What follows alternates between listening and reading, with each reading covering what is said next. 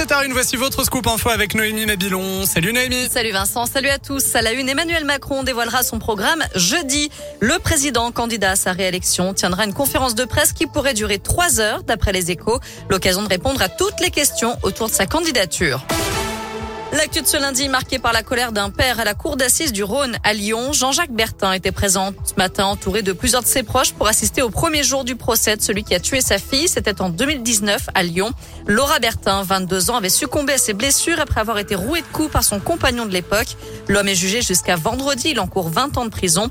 Depuis la mort de sa fille, Jean-Jacques Bertin n'a cessé de se mobiliser et de lutter contre les féminicides. Il souhaite aujourd'hui que les peines soient plus lourdes pour les auteurs de violences conjugales et que la justice aille plus loin au nom de toutes celles qui meurent chaque année sous les coups de leurs compagnons. Ma fille, c'est pas un cas particulier. Ça fait des années, tous les ans, on compte plus de 100 femmes qui meurent. C'est devenu une loterie. Alors c'est vrai, on a fait des gros progrès. On a débloqué la parole. Mais maintenant, il faut passer aux actes et il faut que les lois soient appliquées, tout simplement. Donc ça va être certainement une semaine importante. Mais en fait, il faut qu'on arrête de parler et il faut qu'on agisse. À la sortie de ce procès, il faut qu'on se mobilise tous pour dire stop en fait à ce fléau. C'est inacceptable qu'on accepte que des femmes meurent dans leur domicile. L'accusé est également soupçonné d'avoir obligé Laura Bertin à se prostituer, bien qu'il le nie. Il reste poursuivi pour violence ayant entraîné la mort sans intention de la donner. Le verdict dans cette affaire est attendu vendredi. C'est parti pour le budget participatif de la ville de Lyon. Vous avez trois mois à partir d'aujourd'hui pour proposer vos idées sur oyer.participer.lyon.fr. 12 millions et demi d'euros sont mobilisés pour vos projets sur le sport, la culture, l'éducation, l'enfance, l'environnement ou bien la santé. À propos de santé, méfiance, l'épidémie de Covid n'est pas terminée. Mise en garde aujourd'hui du président du conseil scientifique, Jean-François Delfrécy.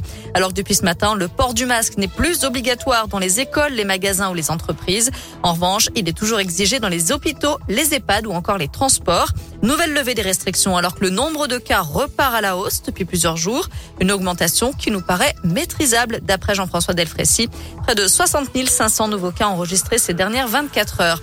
Et puis je rappelle que les personnes de 80 ans ou plus et les personnes immunodéprimées peuvent recevoir leur quatrième dose de vaccin depuis ce matin, à condition qu'elles aient reçu la troisième dose il y a plus de trois mois. On termine beaucoup plus légèrement avec une Parisienne née dans un lieu mythique de Paris. Un couple en route pour la maternité a été contraint de s'arrêter jeudi en urgence sur la place de la Concorde. La maman a donné naissance à une petite fille à l'arrière de sa voiture, aidée par deux policiers trouvés sur les Champs-Élysées. Malgré cet accouchement rocambolesque, tout le monde se porte bien. Moi, je suis né à Oulin. Tout de suite, c'est moins, moins glam.